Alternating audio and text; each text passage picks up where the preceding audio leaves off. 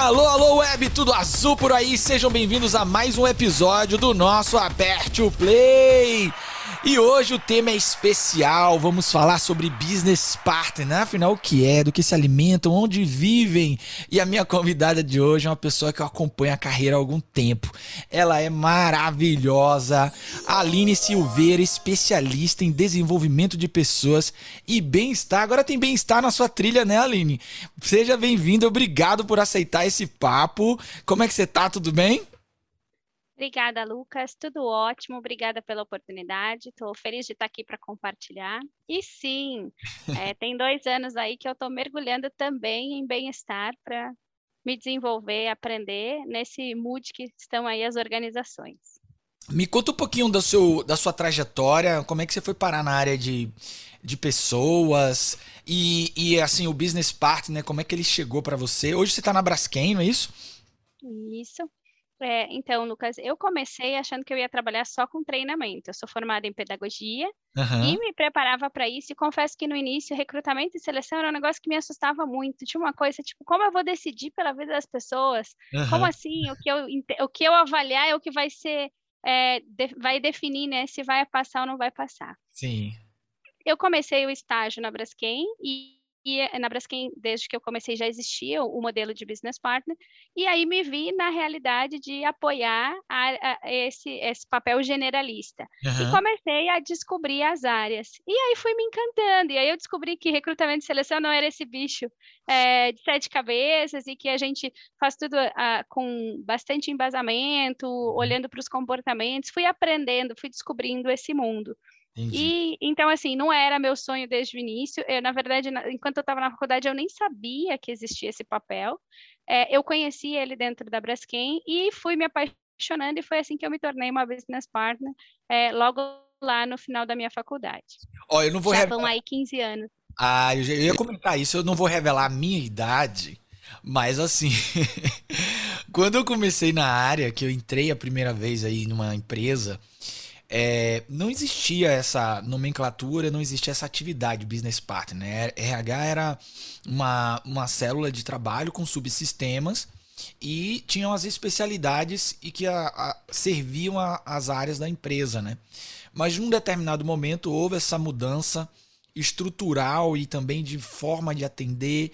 Eu acho que é muito acompanhando aí o RH assumindo um lugar cada vez mais estratégico nas organizações e quando você entrou na Braskem, então já existia, já era assim, era business partner mesmo. A gente chamava de consultor interno, era um papel em amadurecimento, a gente estava implementando o modelo, acho que tinha uns dois anos quando eu cheguei. Sim. Então a gente foi aprendendo junto com o processo. E aí, ao longo do tempo, a gente foi entendendo mais o que era um business partner, é, o, o conceito lá na raiz do Dave Ursh, e acho que hoje a gente está muito mais perto uhum. é, do que a gente é, entende como conceito, é, do que quando eu comecei a praticar. Mas a gente foi amadurecendo ao longo do tempo e eu fui aprendendo junto é, com a organização. Olha que legal. E você comentou aí que você fez pedagogia. Então, imagino, né? Chegou na, na organização, foi fazer coisas que não tinham nada a ver com o que você tinha imaginado. É um choque, né? Quando a gente faz essa transição no começo, né? Absolutamente. Eu me lembro da primeira vez que me pediram para cuidar de orçamento.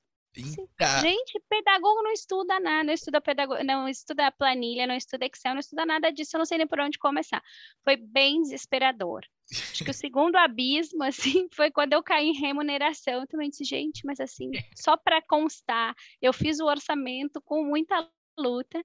Mas a verdade é que depois, com o tempo, Lucas, eu fui entendendo que quando os meus líderes me convidavam para esses PAs, eles estavam enxergando a minha capacidade de análise, muito Sim. mais do que a minha habilidade técnica em usar planilhas, porque essa continua assim, precisa de desenvolvimento, acho que vai continuar precisando de desenvolvimento. Eu, eu tô eu com uso... você, tô com você nessa daí, viu? É, eu, eu continuo dizendo, gente, eu sou de humanas, mas eu entendi que eu tinha uma, uma curiosidade, uma capacidade analítica e uma inquietude quando eu me deparava assim com um dado que é, não estava legal ou que tinha algum, alguma coisa para desvendar ali, e isso é que me levava para esses PAs mais exatos. Mas sim, é, para quem estudou pedagogia, era um, um abismo, assim, em vários momentos.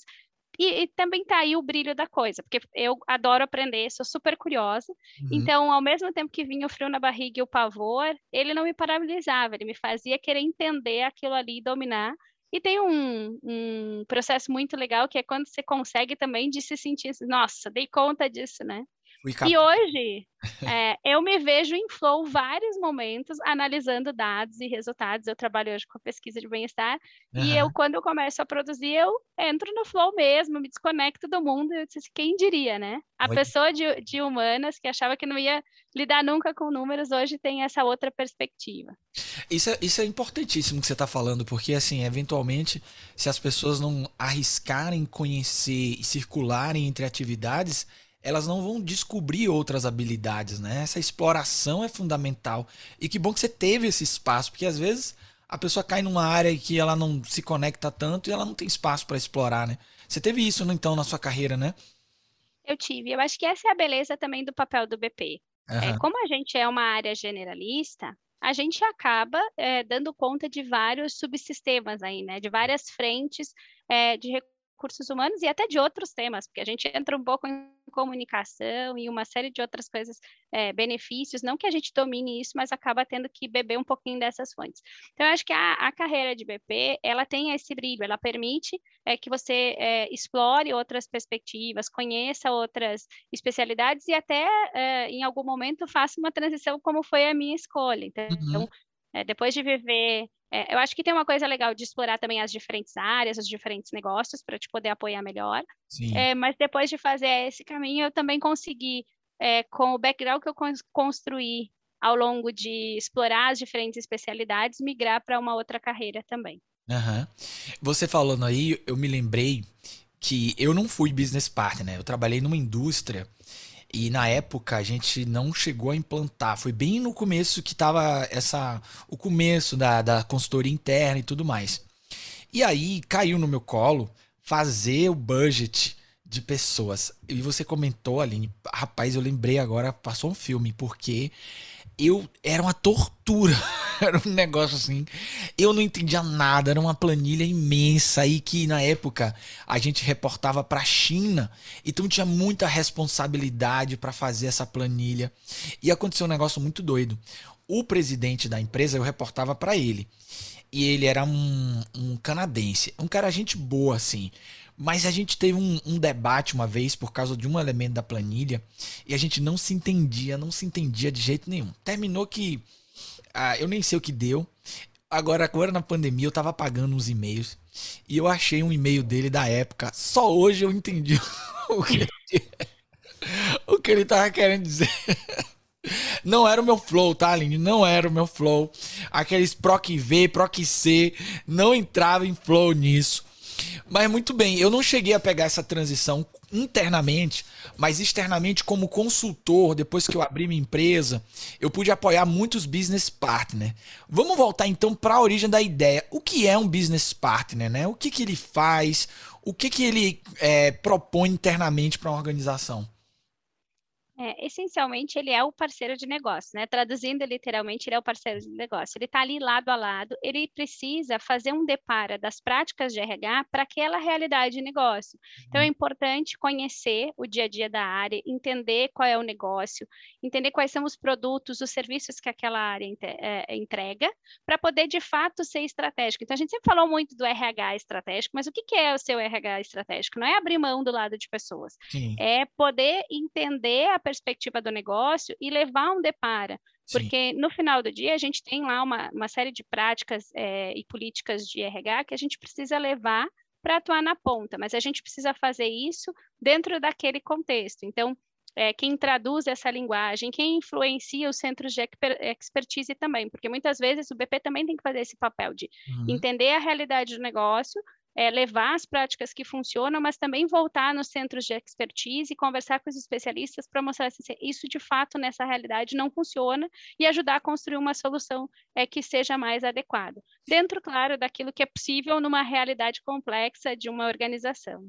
Perfeito, assim, uma coisa que eu percebo que ainda hoje ocorre e que talvez tenha sido o grande, é, o grande chamado para a construção dessas consultorias internas é um descolamento entre práticas e a realidade do negócio. Então, uma das formas da gente implantar uma cultura de gestão de pessoas é a gente é, analisar, por exemplo, melhores práticas de mercado. Mas a melhor prática de mercado pode não ser a melhor para o seu negócio. Então tem muito RH que muitas vezes traz uma tecnologia, uma ferramenta totalmente desconectada com o que acontece ou no chão da, da fábrica, ou no, no, sei lá, no shop floor, naquilo que é o core do negócio, né? O, central. E eu acho que o business partner ele serviu para exatamente resolver esse problema, né? É, eu concordo contigo, Lucas, e eu vejo assim bastante diferença. E aí eu acho que tem uma parceria muito grande do business partner com o centro de expertise é, e com as áreas especialistas para poder fazer isso acontecer na prática, porque é, hoje eu vivo essa outra realidade também, né? Eu já conheço um pouquinho de como é atuar como especialista e o que a gente percebe é não, a gente não vai dar conta disso tudo, porque a gente não consegue estar lá no dia a dia e estar aqui criando também. Sim. Então, o, ter o BP faz total diferença. Eu não consigo imaginar empresas que, não, que funcionam sem o BP, uhum. porque você fica um pouco míope mesmo, né? Não tem como você dar conta, são muitas realidades diferentes. As empresas estão cada vez mais diversificando, então, assim, a realidade na ponta é diferente. São várias empresas dentro de uma, muitas vezes. É. Eu me lembro bem que a, a gente, uma vez, eu, nessa fábrica que eu trabalhei, a gente adquiriu uma tecnologia de treinamento operacional. E foi uma tecnologia caríssima. É, a empresa que fazia as máquinas era que fornecia o treinamento. E a gente comprou um volume grande de horas e tarará, e fomos montar o programa todo. Quando a gente foi ver, na verdade não foi diretamente o RH que fez essa aquisição, tinha sido um, uma, uma outra área dentro da empresa.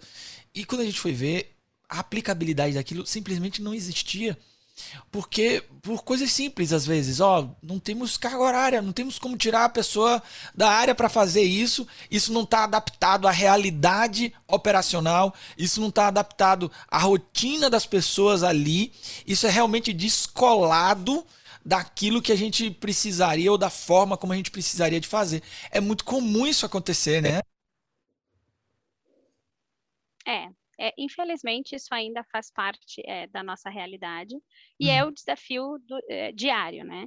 E, é um trabalho também que você fica ali entre o Mário e o Rochedo, como dizem, né? Porque você tem que ouvir o negócio, você tem que é, influenciar as áreas corporativas, as áreas especialistas, para que a, a atividade, para que reflita mais, mas ao mesmo tempo você tem que influenciar as lideranças para também é, ter algum grau de permeabilidade com aquilo que vem, porque ah, é, o que eu observo é as duas coisas. Eu observo, sim, áreas especialistas propondo coisas que às vezes não vão funcionar de jeito nenhum naquela realidade lá do, da ponta né, da fábrica, mas eu também observo, às vezes, é, a fábrica querendo tudo muito customizado. Uhum. E que nem sempre vai dar para fazer, porque tem algumas coisas que a gente precisa ser guardião mesmo. Então, acho que o papel do business partner tem que ter esse equilíbrio, assim, de poder fazer um depara, de fazer essas leituras e influenciar para os dois lados. Então, é um grande negociador no final do dia, porque ele vai negociar com quem é especialista para adaptar, mas também tem que negociar com as lideranças para entender é, a demanda maior é, e olhar um pouco maior do que só a sua realidade, porque a gente também tem esse viés do líder de querer customizar e entregar tudo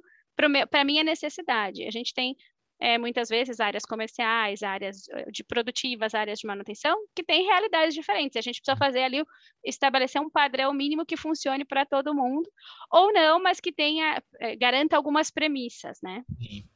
É muito bom você falar isso, porque de fato é, é, deve ser um equilíbrio difícil, né? Às vezes tem algumas encomendas que são institucionais, que precisam ser feitas, e aí negociar se torna um skill muito importante do BP, né? Com certeza. Tem, eu acho que tem essa skill da negociação, que é, ela é constante. A gente está sempre negociando, está negociando o prazo, está negociando o quando vai entrar na prioridade aquele assunto, está negociando se vai entrar, se vai vir, se faz sentido. É, e tem uma outra coisa que é, eu acho que o BP também tem que ter uma cabeça muito aberta, porque às vezes a gente precisa influenciar para alguma coisa que ainda não é uma dor do negócio. Vou uhum. contar como eu, eu, eu vejo isso, um exemplo prático. Uhum. Quando a gente começou a falar de diversidade, já tem uns 5, 6 anos isso, num primeiro momento, aquilo não era uma dor real do negócio. Né, na ponta, não fazia sentido muito o discurso. Mas a uhum. gente precisava entender que o movimento estava vindo e a gente está vendo agora como esse G está fortalecido e como isso é diversidade, é um movimento próximo. Se a gente não tivesse começado há seis meses, há seis anos atrás, a gente não conseguiria estar onde a gente está hoje. Não estou dizendo que a gente está no estado da arte, a gente ainda tem bastante para fazer e a gente sabe disso. Uhum. Mas é um processo que é lento, é de transformação cultural. Uhum. E aí o BP ele precisa ter estar tá nesse lugar também de curioso, e de antenado para poder receber isso, porque se ele ficar muito só conectado também ao negócio, a tendência dele é ficar refratário também ao que vem. Então, uhum. precisa fazer também esse balanço do que que ah, tá vindo, ainda não é necessidade do meu negócio, mas tem uma perspectiva futura em que eu vou precisar de mais tempo para trabalhar isso. Então, sim, é super desafiador, mas ao mesmo tempo é muito encantador, assim. É. Agora você tem que ter essa, essa perspectiva, assim, você não pode dizer não para tudo, que você precisa entender com curiosidade o que está vindo e qual é a sequência disso ao longo dos anos. E é legal porque isso que você está falando é o, a ideia central de por que isso é estratégico, né? Porque ele está no agora e ao mesmo tempo ele está preparando esse futuro, né? Tá criando o cenário que vai criar a urgência, vai gerar as demandas que vão sustentar o futuro. É muito interessante isso. Quais são as áreas? Você falou um pouco dos experts, né? Como é que é esse diálogo? A gente tem a equipe dos especialistas, a gente tem as pessoas que estão no campo, que são os BPs. Como é que funcionam essas estruturas?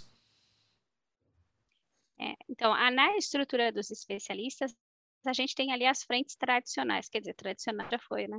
Mas assim, a gente tem é. ali as, as especialidades de recrutamento e seleção, tem uhum. remuneração, tem diversidade, bem-estar, que é a cadeira que eu estou agora, educação, e a gente tem os business partners na ponta que vão estar tá olhando para todas essas demandas e levando para desdobrar e trazendo para a gente o que, que é a prioridade da organização. Sim. A gente tem também os centros de serviços compartilhados, que são as áreas que vão acabar processando aí hoje é, toda a parte de folha, algumas coisas de pagamentos que ficam centralizadas e são as áreas que vão cuidar dessa, dessa interface. Então, a gente acaba interagindo com todas essas frentes. O BP também, ele no final do dia, ele, precisa, ele não precisa dominar a folha, mas ele precisa ser esse canal, porque se uma coisa travar ali, ele acaba tendo que é, interagir. Ele não tem que dominar aquela competência, mas ele também pode ser um elo de ligação com essa competência. Uhum. Mesma coisa com a área de relações trabalhistas. O BP também pode ser um elo jurídico.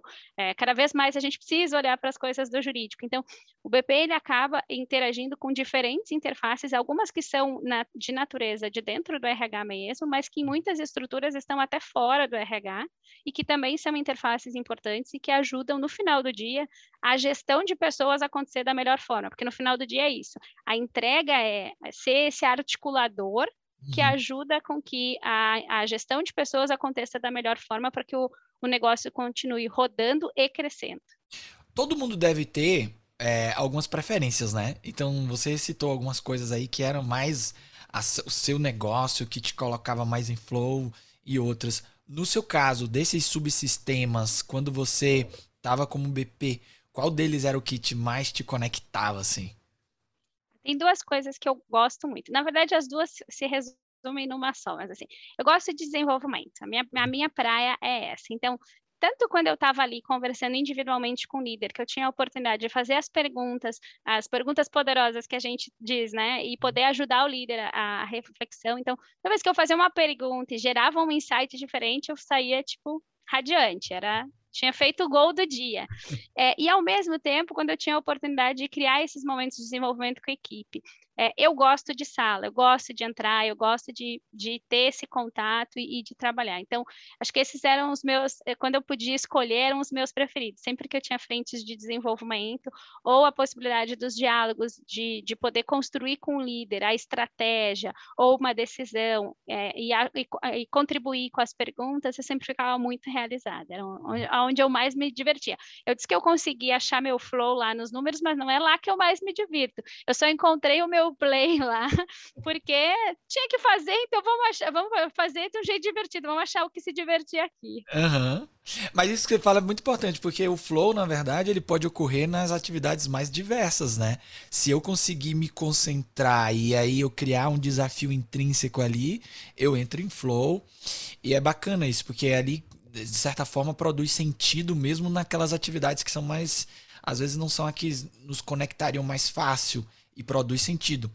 Eu não entrei em flow fazendo budget. Confesso para você, eu tentei entrar em flow, mas quando tinha que fazer proc v, até hoje eu não sei fazer proc v. Proc v é o basicão, né, Aline? É, proc v, não, proc v é vida, depois que eu descobri. Agora, Lucas, tem uma coisa engraçada que é, é, no início, quando eu entrei em budget, eu, eu, era, eram essas minhas preocupações. Uhum. Eu tive a sorte de ter uma economista como minha líder no momento em que eu cuidei de, de orçamento. Sim. Talvez isso tenha feito a diferença para mim, porque ela me levou para esse lugar mais de olhar para as análises e menos para os números, até porque com frequência ela corrigia minhas fórmulas e eu achava engraçado porque tipo assim, eu nem sabia que aquilo existia, entendeu? Tipo, eu tinha feito do jeito que dava. Eu disse, o importante é que quando fechava o resultado estava certo, né? Uhum. E quantas vezes não deu certo, né, Lucas? Quantas vezes eu pensei, por quê? Por quê? Por quê, senhor?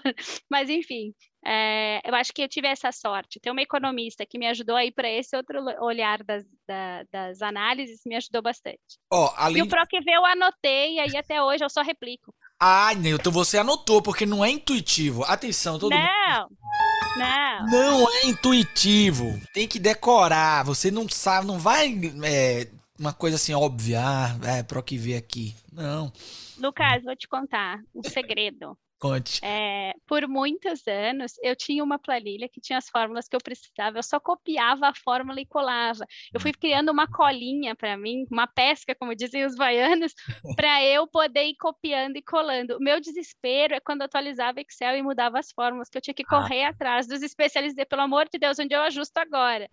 Então, esse é, esse é o pulo do gato para não sofrer tanto com as o, o, mundo se descortinou para mim o dia que eu descobri a planilha dinâmica. Ah, é, é, eu descobri quantas horas eu gastei fazendo trabalho que não era necessário porque o Excel tinha um botãozinho lá que eu não conhecia. Pois é.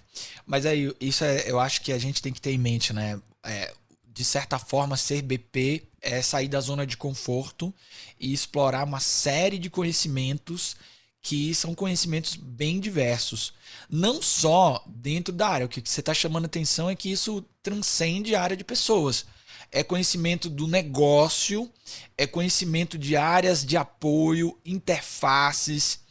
É, uma coisa que eu, eu gostaria de te perguntar é o seguinte: numa grande organização, a gente vai ter BPs que vão é, prestar essa consultoria direcionada para áreas, né? Mas um pequeno negócio, provavelmente esse BP ele vai ter que atender mais áreas. Como é que você vê isso? Tem também a especialidade da ação, então, ó, eu tô na produção, então eu vou entender de coisas que acontecem na produção. Eu tô na manutenção, eu tô em vendas. Isso também é algo do BP, conhecer a, aquela área que ele presta serviço, né? É, e é super desafiador. Quanto menor a empresa e maior esse desafio transversal, uhum. tem um lado legal que você consegue é, conectar as áreas e conectar as expertises, então eu acho que esse é o lado bom, mas tem um lado super desafiador, porque sim, as equipes têm características muito diferentes, as entregas são muito diferentes, então a cabeça, o funcionamento da galera de comercial e vendas é um, é, produção e manutenção quer entregar, tem, tem é outro ritmo, é assim, tem uma coisa da interface, da relação, que é muito diferente. Então, quem estiver fazendo esse papel tem um super desafio. Eu tive o prazer de passar por todas essas áreas. E aí vem a coisa, a curiosidade. Eu acho que é, quem está numa empresa grande tem essa possibilidade de ser curioso e passando por diferentes áreas. E eu vou te dizer, eu acho saudável, inclusive, porque se você ficar muito tempo numa mesma área, você corre o risco de ficar meio míope, de começar a, a naturalizar demais tudo. Então, quando você muda de área, você se obriga a enxergar outras coisas, a, a mudar a narrativa. Eu acho que isso é importante. Hum. E quem tem que fazer esse papel para todo mundo precisa ter esse cuidado de ah, sair da reunião com a manutenção, deixa eu tomar um fôlego aqui, é, me centrar, porque eu vou entrar aqui na reunião com vendas e é outra vibe. Eu preciso, hum. eu preciso setar meu mindset para essa realidade agora. Não acho que é simples, mas acho que é divertido. Pode ser divertido. Uhum.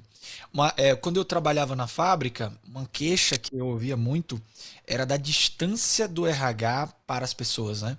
Porque a gente tinha.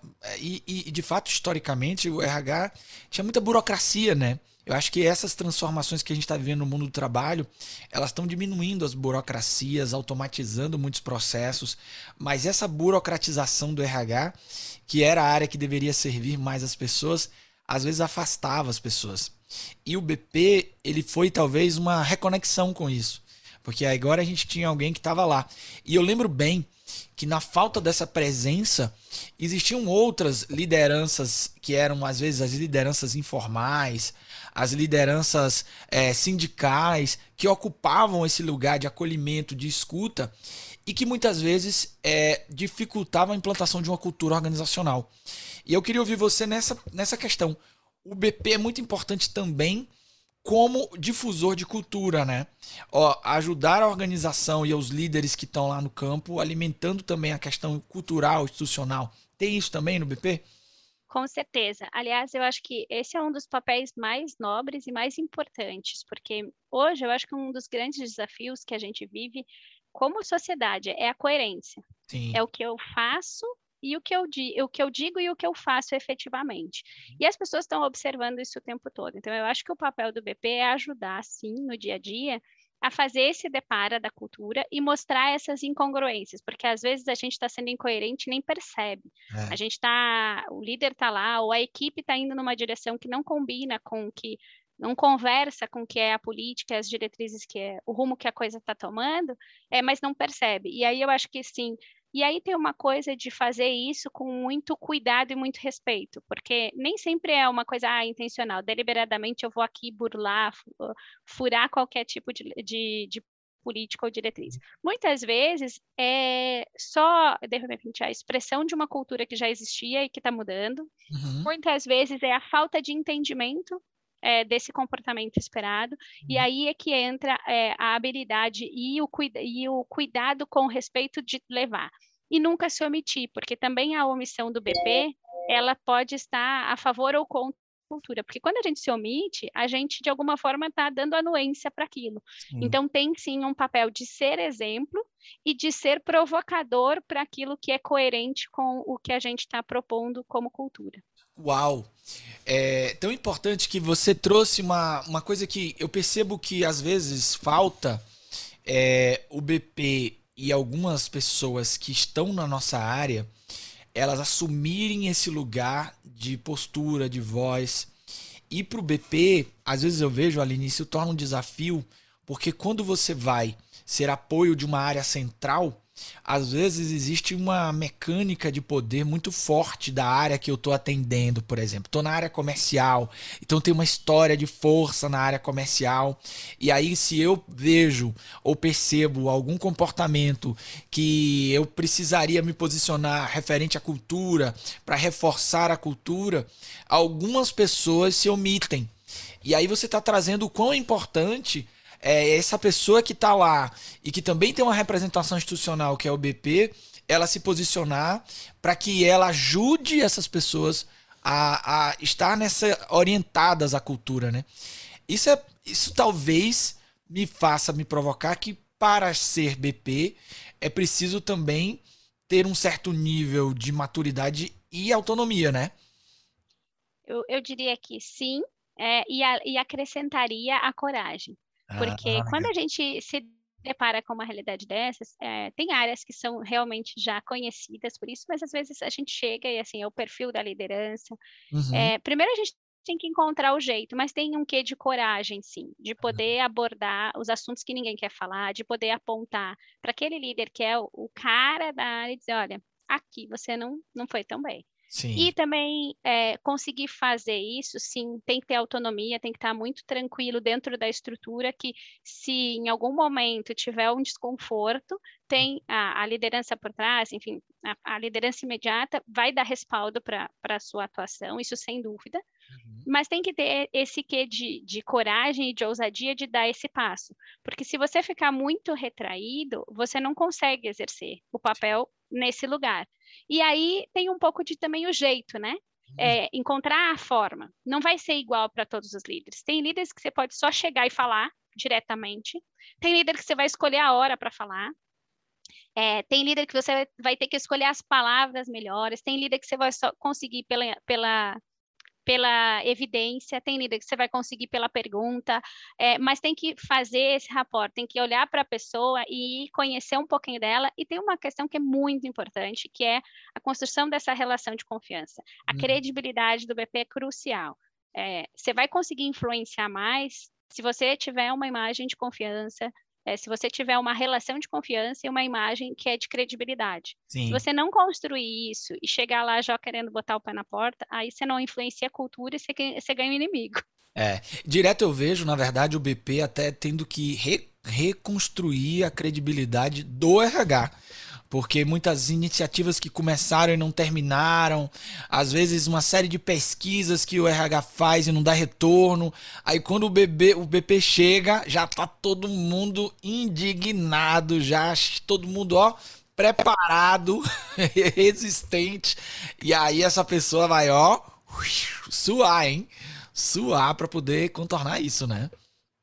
É isso mesmo, eu concordo em número, gênero e grau, em vários momentos, e às vezes não é só porque, assim, às vezes é porque a relação com quem exercia o papel antes era diferente. Uhum. Então, nem sempre quem senta na cadeira antes de você construiu relação de confiança, conseguiu ter credibilidade, às vezes tinha um estilo que não era compatível.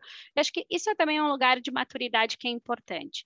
É, eu, eu tive momentos da minha carreira que eu voltei para minha liderança e disse: acho que já é o momento de eu mudar de área.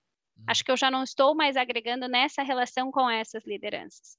Agora, para você fazer isso, você precisa se conhecer, você precisa entender o seu papel e você precisa estar muito consciente e muito tranquila de que isso é a melhor coisa que você pode fazer para aquela relação e para aquela organização naquele momento.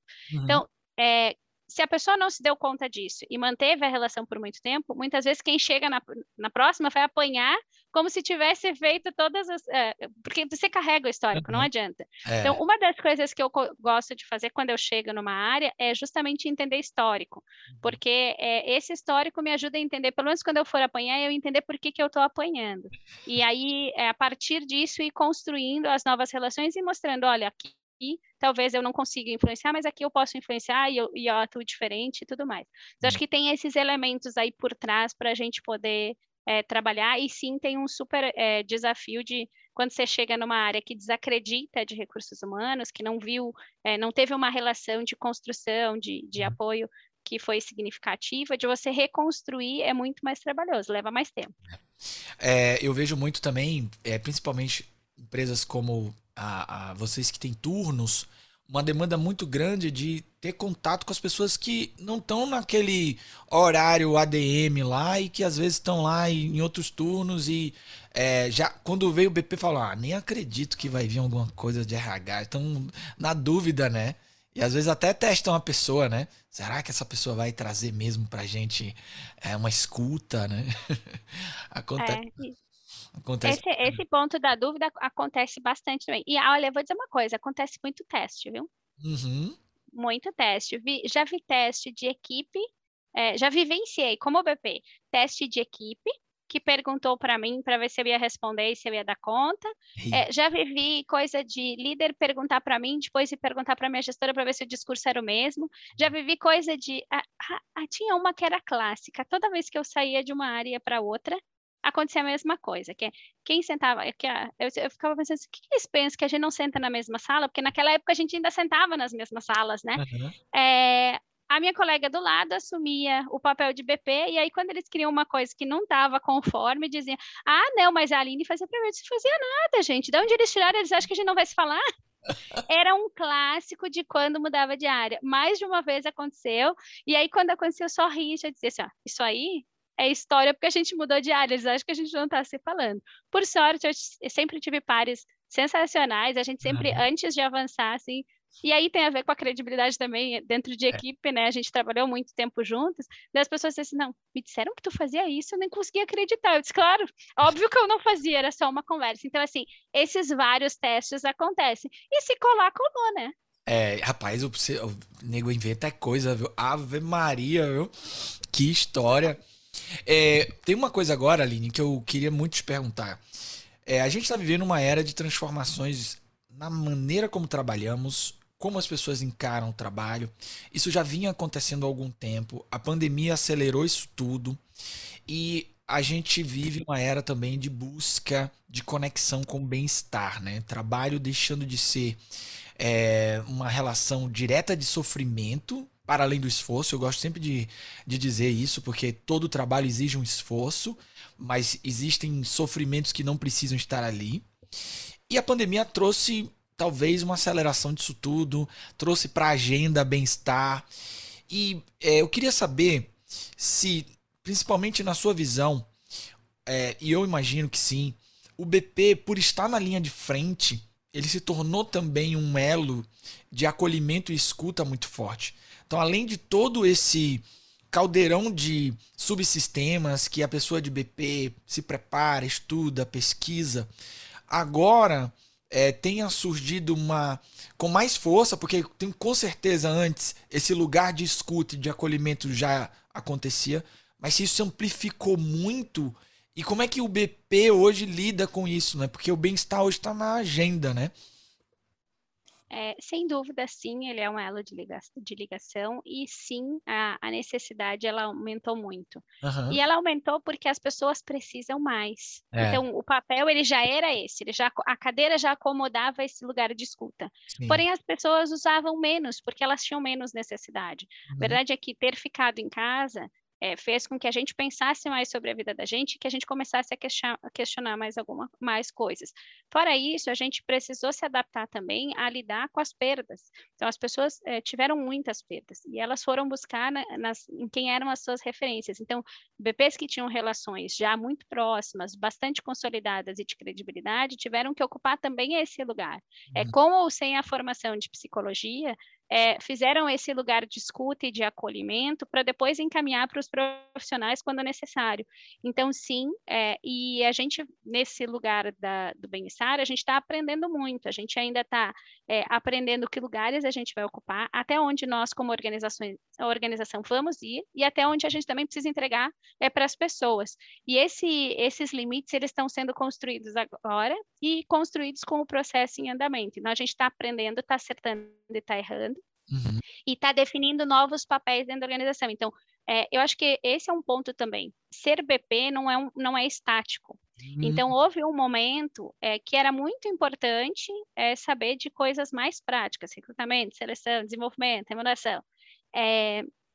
É, Daqui a pouco entrou a caixinha de diversidade, daqui a pouco está entrando aí ESG, que engloba um pouco mais do que isso. Uhum. E agora está entrando bem-estar. E a gente vai, então, isso, isso também é cíclico. Tem essa questão toda da transformação digital, Sim. que é uma mudança de cultura e que vai precisar que a gente esteja lá. Então, todas a, toda vez que o mundo se expande, que o negócio se expande, o papel do BP também se expande, porque ele tem que acompanhar esse ritmo. Uhum. Então, naturalmente, aconteceu com o bem-estar, está, está acontecendo. É, e a gente vai a, a se redescobrir. Está acontecendo com as novas formas de trabalhar também, né? As pessoas estão vivendo realidades diferentes e o que a gente tem percebido uhum. é que as pessoas estão experienciando tanto esses últimos dois anos por conta de pandemia, quanto essas novas formas de se relacionar com o trabalho e de viver o trabalho, é, coisas muito diferentes e, e, e, gerando expectativas e necessidades muito diferentes. Uhum. E cada vez menos o one size fits all vai funcionar. Cada vez mais a gente vai pensar, precisar propor diferentes soluções porque a gente tem um público diverso. E eu ouvi em algum lugar, não vou fazer referência porque eu não sei, mas assim, se o mundo está complexo, por que, que eu acho que eu tenho que ter uma resposta única? É. Eu cada vez mais vou ter muitas respostas e as respostas vão ter que ser fluidas. Então, hum. acho que esse é o lugar que a gente está ocupando agora e o papel do BP ele passa muito por isso. É, uhum. É, cada vez menos as respostas são únicas e o BP cada vez mais vai precisar ampliar esse leque e transitar aí por essas diferentes realidades, mesmo atuando numa área específica. É, eu acho que a, a referência é muito do que você falou lá no começo o BP ele presta essa consultoria e o mundo está mudando, então a consultoria muda. É vivo, né? É bem vivo isso. Eu sei que você está muito antenada agora com o futuro do trabalho, tudo que está mudando. Isso respinga muito em tecnologia para o BP, por exemplo. Você falou um pouquinho aí de algumas coisas do tipo, ah, a tecnologia está chegando e tal. Você já migrou aí do seu Excel para o Power BI? então, eu acho que vai depender muito do, esti do estilo e dos momentos de cada empresa. Então, eu acho que tem empresas que já automatizaram a ponto de ter ao invés de ter tem o BP nas agendas estratégicas uhum. e para o dia a dia e as demandas mais gerais é um 0800. A gente já tem essa realidade rodando aí em empresas. Olha que né? interessante. É tipo é, a... uma, um suporte, mas aí tem que preparar muito o público, né, para saber o que pedir, né? Exatamente. Então, é tipo um telemarketing de RH. A gente já uhum. tem empresa que migrou para esse modelo. Agora, a gente tem empresas que ainda estão é, amadurecendo. Então, sim, eu já uso Power BI. Eu não programo Power BI, mas eu já, já usufruo dele. É, Agora, a gente tem muito, eu acho que a gente tem muito para amadurecer ainda nessa questão de automatização para reduzir cada vez mais é, esse olhar para o, o, planilha, o, o, PPT e mais esse estar presente com as pessoas. Acho que, de modo geral, as empresas é. estão amadurecendo nisso. É, a gente fica muito no, o, no que e não no como e no porquê com as pessoas. Eu acho que a gente vai precisar amadurecer nisso. Vejo esse movimento do mercado. Sim. É, e acho que a tecnologia nos influencia de duas formas. Então, nos influencia no que é core, que é como é que a gente automatiza os nossos processos e uhum. ganha tempo para estar com as pessoas. Esse é um, um, lado. E o outro lado é as pessoas é, sendo impactadas pelas tecnologias nas suas atividades fins. Sim. E aí a gente, como agente catalisador e que ajuda nesse processo de aprendizagem de exercer os novos papéis. No momento em que uma máquina assume ali uma parte do que eu estou fazendo, como é que eu ajudo a pessoa a entender que ela pode dar um passo a mais e aí atuar numa outra forma, numa outra frente, ou assumir um outro papel é, e que é, é, desse lugar que eu falo que a transformação digital, para mim, ela é muito mais sobre é, mudança de mindset, de cultura, do que efetivamente só a tecnologia. Então, é. eu vejo essas duas dimensões impactando o BP, na sua atividade core, por otimizar o trabalho e no apoio das equipes. Cara, você falou muita coisa. Peraí que eu estou processando. Tem uma coisa que você disse que eu achei bem interessante, que é o seguinte, e eu, e eu reflito muito sobre isso. A tecnologia é nossa aliada e, e, se a gente tem uma área como a, área de business partner, que pressupõe muitas vezes uma escuta e acolhimento, a gente não pode fazer com que a tecnologia transforme a jornada de pessoas pior. A gente tem que pensar o contrário. A gente tem que, como você falou, a tecnologia nos, que nos faça ganhar tempo para que a gente tenha mais tempo para as pessoas. Eu, inclusive, eu abro meus programas de treinamento de liderança todos com essa frase: liderar é ter tempo para as pessoas. Mas às vezes é, eu vejo hoje um atropelo muito grande, Aline, em relação a isso, porque é, às vezes as empresas contratam, trazem uma tecnologia e essa tecnologia não constrói uma experiência do funcionário ou uma experiência das pessoas que é humanística. Às vezes é uma experiência que ficou muito ruim, porque afastou mais ainda, e às vezes o que a pessoa queria era uma, é uma escuta, era um olho no olho, era um olhar. Você acha que isso é um desafio? Você trouxe muito com criticidade agora essa questão da tecnologia. Eu acho que é, é importante que as pessoas que estão interessadas a entender e comprar é, esse, essa, principalmente o que está vindo agora muito forte das tecnologias para a área de pessoas, tenham essa criticidade, né? É super importante. Eu acho que te, falou de uma coisa que é, é, o usuário no centro. No final do dia, é eu, eu me olhar muito mais, muito menos como o gestor daquela ferramenta, daquele processo, e muito mais como quem vai receber ele lá no final. Se eu me coloco na cadeira de usuário, eu tenho uma tendência a olhar para essa experiência de uma forma muito mais cuidadosa. Se eu me coloco só na, no olhar, eu vejo isso dentro de RH, né? Se, ah, eu sou gestor de um determinado sistema que vai entregar um produto lá, seja para minha liderança ou para minha equipe. Uhum. Se eu me coloco só no lugar do gestor e o administrador, muitas vezes tem muita solução tecnológica aí que para o administrador é linda. Mas é isso, lá no final do dia, para quem vai usar, usar, na ponta, eu estou piorando muito. Uhum. Então, quando a gente vai aí definir por uma, uma estratégia de tecnologia, eu acho que a gente tem que olhar por esses dois lados. Assim, ah, o que, que isso me traz de benefício como gestor desse processo, mas o que, que me traz como é, como é que isso está chegando para as minhas pessoas para voltar na coerência, porque dependendo, assim, ah, eu vou falar da minha realidade. A gente é, se posiciona como uma empresa que quer ser cada vez mais humana. Se eu botar um processo que vai contra isso, eu estou me contradizendo e aí eu estou impactando em cultura. Então, assim, parece uma bobagem, mas uma pequena decisão, uma pequena, uma decisão de sistema, ela pode impactar em como as pessoas estão entendendo a questão cultural. Sim. Então, esse é o cuidado. A gente precisa é, olhar na perspectiva é, da experiência. E aí o, o BP também tem um papel de liderar, eu diria, de baixo para cima, né? Do tipo, exercer uma, um posicionamento que questione a organização ou a, as lideranças para um ajuste, porque às vezes vai acontecer e a gente sabe que isso acontece sempre, né? Ah, uma, uma tecnologia que veio top-down dentro da empresa e aí foi implantada e que de repente está causando uma experiência que não é tão boa. E aí é preciso de muita segurança psicológica no ambiente para exercer essa liderança de baixo para cima, né? Com certeza. Assim, primeiro tem que ter o espaço, efetivamente. Volta naquela autonomia que a gente falou. Sim. E aí da, vai depender coragem, muito da cultura né, e da realidade. Tem uma, um lugar de coragem uhum. e tem um lugar de análise crítica, que é me colocar nesse papel de estar tá observando. Vamos lá, vamos sair do lugar de RH e vamos sair para o lugar de um atendimento de área.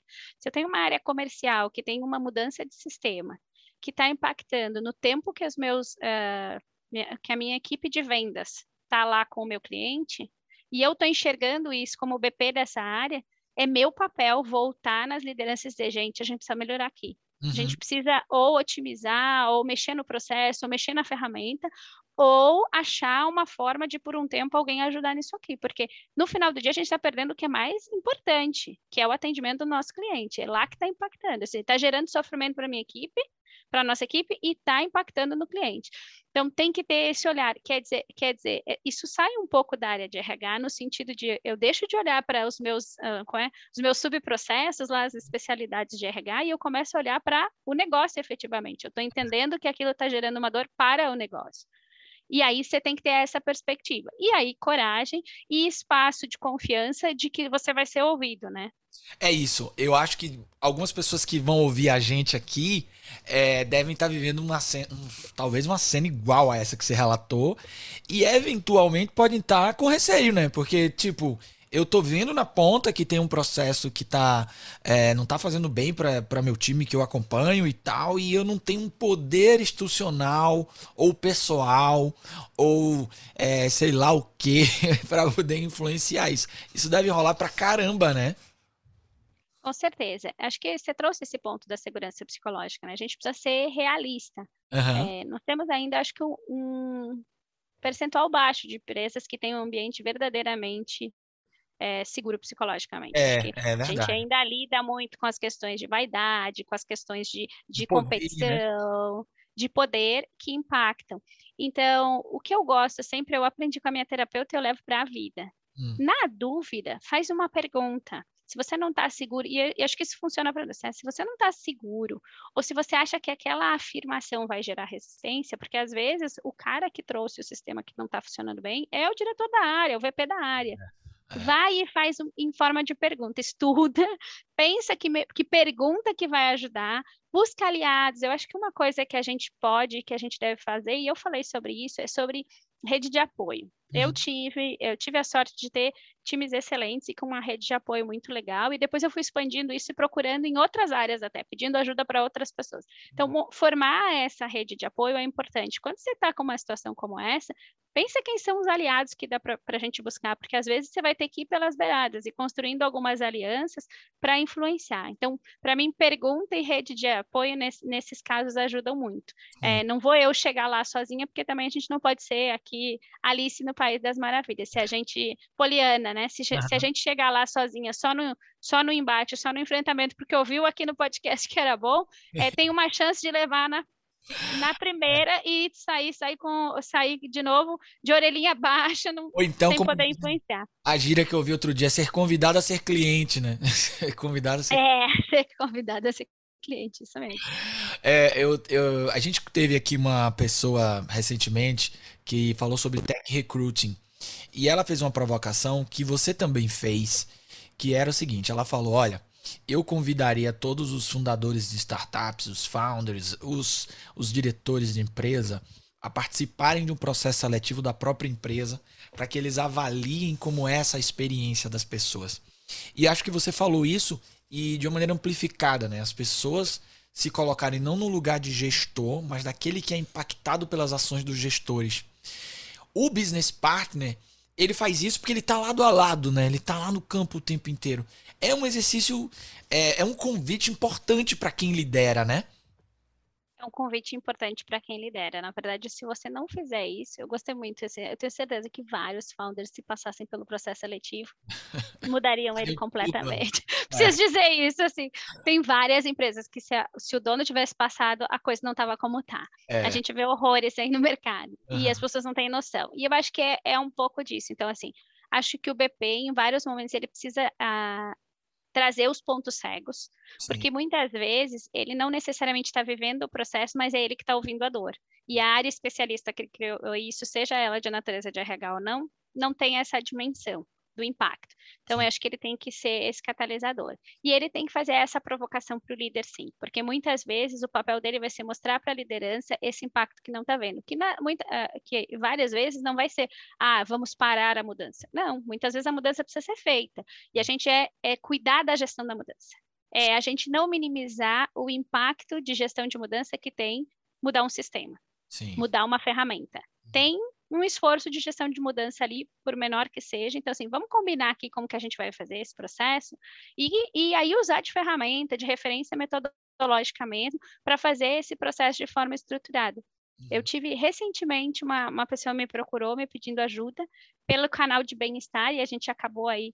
É, ela tinha uma demanda de processo. Uhum. E aí, quando ela me mostrou a necessidade dela, eu disse: olha, vai e, e lê aí, eu vou te dar umas referências de gestão de mudança, tem várias, é, que são usadas no mundo empresarial. Eu tenho as minhas favoritas, mas não necessariamente são as que melhor dão conta do que tu precisa. Uhum. Agora, o que tu está me pedindo é ajuda com uma questão de, de um processo que mudou e que não foi feita a gestão de mudança adequada e que está gerando sofrimento nas pessoas. Sim. E aí ela e ela estava fazendo o quê? O resgate disso. Então é muito pior se a gente precisa resgatar. Então Nesse sentido, acho que o BP, desde o início, provocar para isso. Tive situações em que eu achei importante fazer um, gest... um processo de gestão de mudanças estruturados quando entrava um líder novo. Uhum. Porque para alguns processos era uma coisa natural, ah, já era a pessoa que vinha ali substituindo, que estava na cadeira, que era esperado. Mas para outros não, era alguém que estava vindo de fora, ou, ou, tinha uma expectativa muito grande de alguém de dentro que não entrou, e aí eu convidava sempre líderes, vamos desenhar aqui um processo de gestão de mudança bem simples, mas que a gente vai acompanhar por um tempo, porque a gente não pode minimizar, minimizar o impacto disso, porque lá no final do dia, é, as pessoas estão sentindo, e se a gente não tiver com esse radar bem atento, a rotina também engole e a gente perde alguns elementos que são importantes.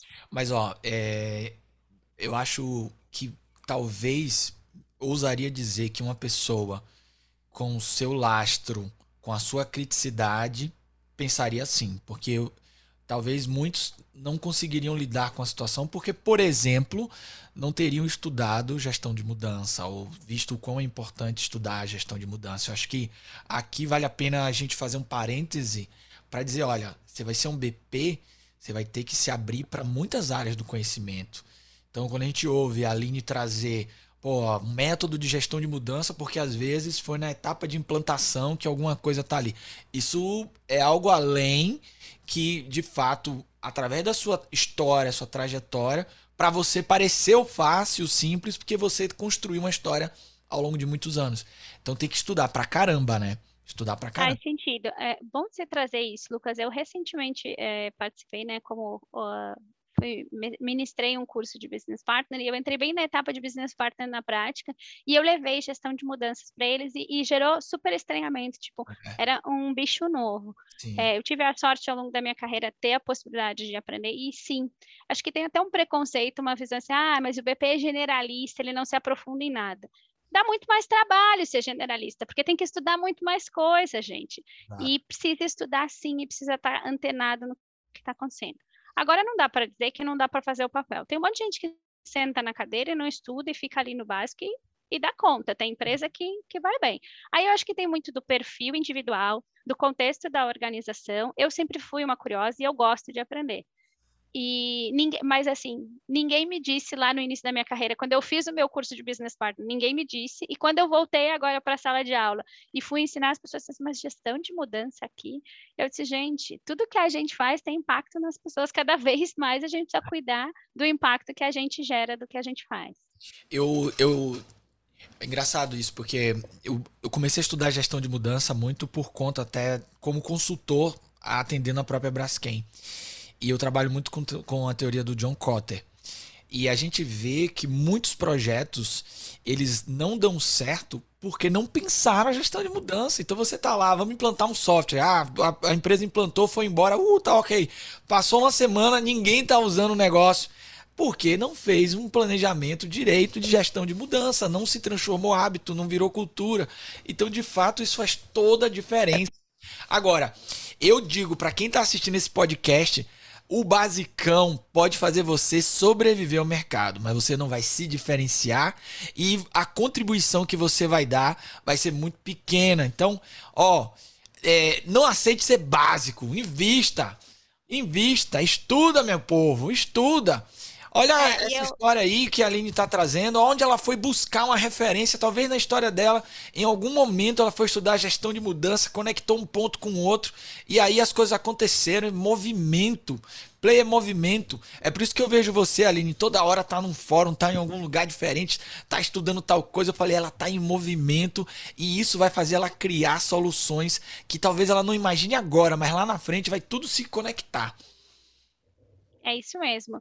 E, e, tem essa coisa do lugar do que, que eu quero entregar. Eu acho que tem uma coisa legal assim, se você fica no básico, você roda ali o básico, mas você uhum. também tem emoções no básico. É. É, quando você vai buscar outras coisas, você consegue trazer, você gera um impacto maior, e naturalmente esse impacto maior vai te trazendo mais entusiasmo. Então, eu acho que também o que faz manter o brilho no olho e essa energia e o entusiasmo vem dessa fonte, de você conseguir que você perceber que você está impactando mais, que você está gerando mais valor para o que você está fazendo. E não tem outro jeito de fazer isso que não seja estudando, porque as coisas estão é. acontecendo muito rápido, tem outras referências, tem que olhar para fora, tem que fazer nessa rede, não só com as pessoas próximas. Hoje, uma das formas que eu me alimento é também me manter em alguns grupos de WhatsApp de temas que eu, que eu tenho interesse. Por quê? Porque as pessoas estão ali trocando, às vezes, ah, mas mais um grupo. É, mais um grupo, porque às vezes as pessoas estão falando uma coisa que não tem nada a ver comigo, mas que geram isso. Disse, olha, estão discutindo isso aí, deve ter. Deixa eu prestar um pouquinho mais atenção nesse assunto. Às vezes vai caindo algumas fichas para algumas coisas.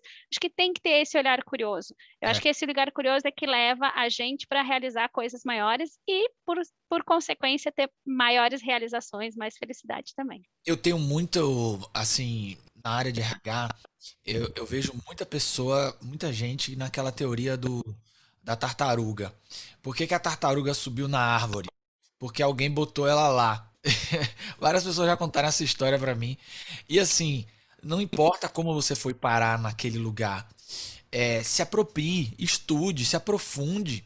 Não, não, não se contente, busque até para você entrar em flow, porque deve ser muito entediante. E, e esse tédio é altamente adoecedor se você está num lugar só para cumprir tabela. Então vá lá, se aprofunde, pesquise, explore, vai descobrir de repente que o PROCV é seu negócio, ou então desenvolvimento, ou então remuneração, ou então outra área. Eu tenho um amigo que ele é, ele foi para a área de remuneração e o cara virou um baita especialista em remuneração. E é um negócio complicado. Quando você se aprofunda, você vai ver lá as linhas de corte, os métodos, método de pontos, método de não sei o que cada subsistema desse é um universo, né? E é, às vezes é. aí você vai descobrir uma coisa que pode transformar a sua vida toda. É, com certeza. E assim, para quem, quem quer, quem é curioso, é, tem muito espaço. É, eu sempre brinquei assim, eu, eu fui construindo esses meus pulos, né? Assim, não é nada à toa. Quando eu conto assim, parece assim, nossa, mas passou por tudo isso. Não, mas tudo foi construído. É, te, tiveram assuntos que eu sentei menos tempo na cadeira. Por quê? Porque eram assuntos que eu não, não conseguia achar jeito nenhum de entrar em flow, não era minha praia. Por exemplo, não me chama para fazer auditoria, gente, não tenho paciência. Eu faço, se, se pedir, eu faço, porque eu estou aqui para ajudar, mas não é uma coisa que eu curto, não vai rolar. Então, assim, ao longo da minha carreira, e aí acho que isso é uma coisa importante de, do BP fazer, é negociar. Ah, eu estou aqui, estou fazendo isso, de repente eu assumi aqui algumas coisas que não vão fazer sentido, é, mas assim, vamos determinar um tempo, sei lá, vou fazer um ciclo de um ano para apoiar, porque a empresa precisa, mas depois eu vou pular para outra coisa, para outra área, para outra, outra expertise. E concordo contigo, se chegou, é, quando eu comecei a atuar com bem-estar, eu estava focada em educação, mergulhada em educação e bem-estar começou a vir, começou a vir, começou a vir, precisava de ajuda, disse, vamos lá. E aí teve um determinado momento que eu brinquei, eu disse, olha, se vocês vão me ajudar, se vocês estão me direcionando para mudar de carreira, vocês pelo menos me contem para eu poder dizer se eu quero. É, mas já estava sentindo que a coisa estava vindo, eu tinha afinidade com o assunto e foi um pouco disso. Uhum. É, e hoje eu já começo a pensar no próximo passo, assim, olha, tem aí um, ainda tem mais, pelo menos mais um ciclo para consolidar as questões de bem-estar, mas eu já começo a olhar assim, qual é o próximo é, tema que eu vou explorar, porque eu tenho essa inquietude comigo. E eu acho que o BP, a cadeira de BP, ela permite super a gente fazer isso. E tem uma coisa legal também, que é o de testar. Quando você está com, como BP, você constrói a relação de confiança, se você põe, tem uma boa parceria com a liderança, você pode testar um monte de coisa. Então, uhum. também tem essa é, é, aí o mundo é, infinito, entendeu? Você olhar para fora o que está acontecendo, trazer para a realidade de forma adequada e ir testando coisas, porque você é. pode ir criando ali um, um, ritmo e um estilo que vai gerando resultados que você nem imaginava que você está testando. Você tendo essa abertura, você consegue fazer isso. Que demais, é verdade mesmo, porque você aí vai testando soluções, maneiras de fazer, formas adequadas de, de como eu, eu atendo esse cliente, seja num desenvolvimento, seja numa maneira como fazem reunião, seja até em processo, né?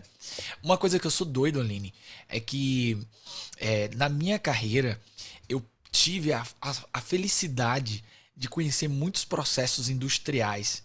Porque assim, eu não sou um BP, eu sou um consultor que ajuda as organizações. Então, assim, eu tô a hora numa empresa, a hora tô em outra. Eu sou muito curioso. Eu, eu, eu, brinco que eu sou um engenheiro frustrado com fortes deficiências básicas em matemática. Mas, mas assim, eu sou muito fã de conhecer processos produtivos. Eu já tive em fábrica de quase tudo que você imaginar. Fábrica automotiva, fábrica de têxtil, fábrica de todo, todo tipo, né? E isso para mim sempre despertou minha curiosidade. Acho que a curiosidade é uma competência do BP.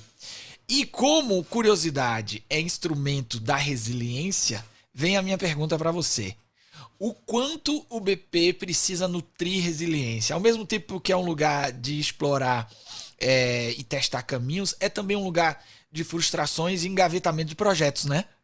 Muito, demais. é, eu diria que a gente exercita no nível hard. Eu diria que a gente já está lá no nível do antifrágil. A gente já tem que buscar esse caos, porque ele, ele vai vir. Sim. É, mas sim, a gente precisa exercitar muito a resiliência, porque é, às vezes a gente quer trazer a coisa naquele momento e não é o momento do negócio. Eu já vivi isso muitas vezes. Eu sou ansiosa por natureza. Uhum. É, nasci assim, já, já entendi que vai ser assim, achei meus jeitos de administrar e tá tudo bem. Então, em vários momentos, e aí vem, acho que tem um pouco da maturidade também. Quando eu era menos madura, eu pensava assim, mas como? Eu tô vendo, é importante. E aí, assim, passava três, quatro anos e aí a coisa ia. Mas eu falei há três anos atrás. Hoje eu já consigo olhar para isso e quando eu quando eu vou, dou uma ideia e ela não é recebida, eu volto e digo, tudo bem, meu papel era importante de até aqui dizer, e agora eu tenho que esperar o tempo da organização, que às vezes tem a ver com é, cultura, às vezes tem a ver com quem está tomando decisão, às vezes tem a ver com o momento, efetivamente, o negócio está numa situação que não dá. É, mas é, tem esse lugar da resiliência, de ouvir o não e poder pensar nessa perspectiva. Olha, o importante é eu ter certeza que eu fiz tudo que eu precisava fazer, que eu, que eu falei as coisas que eu precisava falar, uhum. é, e entender que às vezes não vai ser o momento. Então, precisa administrar sim. É, precisa entender que tem jogo de poder e que às vezes vai perder. É, que a gente não é tomador de decisão. No final do dia, quem toma a decisão é a liderança. Uhum. Então, tem muito esse lugar de a gente exerce influência, a gente não exerce decisão. É, acho que cada vez menos tem lugares que o RH toma decisão. Uhum. É, e tem um lugar também de administrar uma. que é assim: é, eu queria ter o poder que as equipes pensam que eu tenho, porque quando o líder vai lá dizer que deu errado, ele diz: ah, o RH não deixou. Ah. Mas quando a coisa deu certo, ah, daí foi ele e eu não. Então, é, eu sempre achava, é, eu sempre brinquei muito com isso. Assim, eu queria ter o poder que as equipes pensam que eu tenho. Uhum. É, para decidir como os líderes decidem, porque no final do dia são eles que tomam a decisão, mas eles vão lá e dizem que quando não, não tá bom, foi, foi, foi eu. Então tem esse lugar, sim, de resiliência, de poder entender é, de respeitar muito. É, e acho que tem, nesse processo de resiliência, tem também uma coisa da humanização da relação do BP com o líder. Oh. É, de entender também que, em alguns momentos, a gente, como BP, precisa se colocar no lugar da liderança. Uhum. É, é muito fácil falar precisa fazer feedback. É Sim. É muito difícil fazer feedback. É. É muito difícil construir o feedback, olhar no olho é, e dizer para a pessoa uma coisa que vai gerar sim desenvolvimento, mas que naquele momento está gerando dor. Uhum.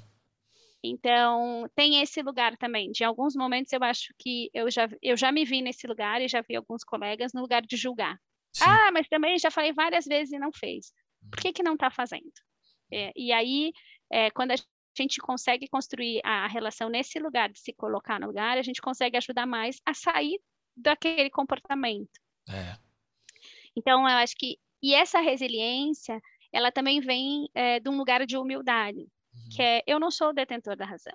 É, eu acho que a gente precisa ser mais resiliente quando a gente não tem essa humildade bem desenvolvida. Quando a gente acha que a resposta que a gente está dando é a resposta absoluta, é, porque a gente é o especialista de RH. A gente é sim o especialista, a gente tem, mas a gente não conhece toda a verdade. É.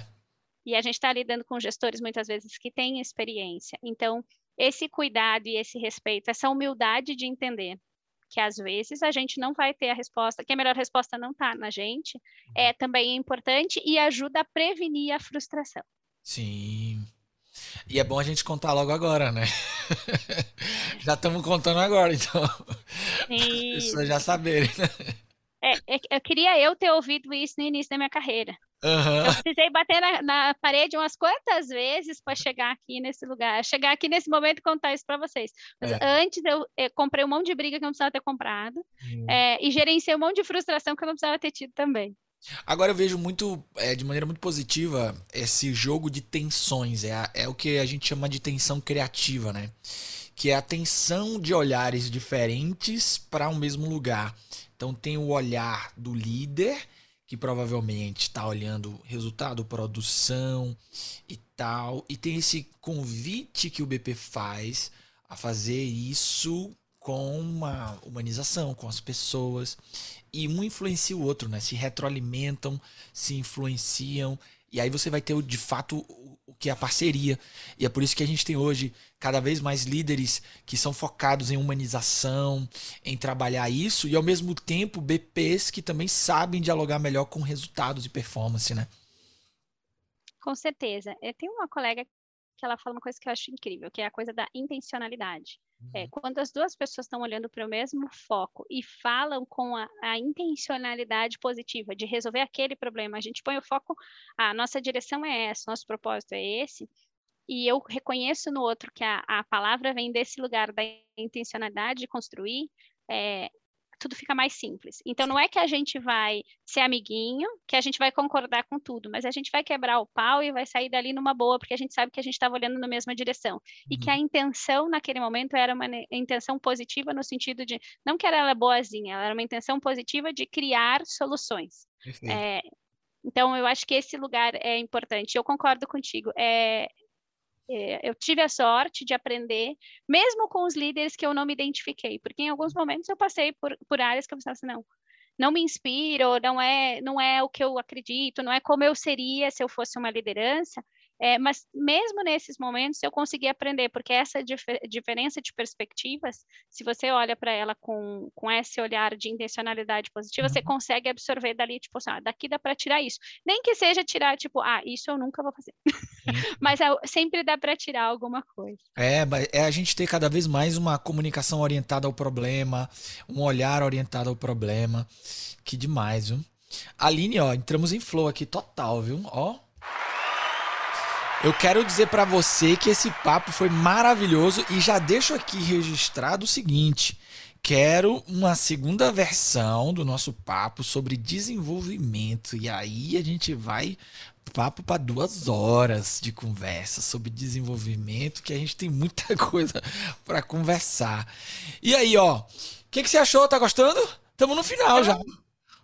Eu adorei, realmente, assim, é, a conversa fluiu. É legal a gente falar do que a gente gosta e do que a gente viveu. Uhum. É, tô super afim aí, já aceitei o desafio.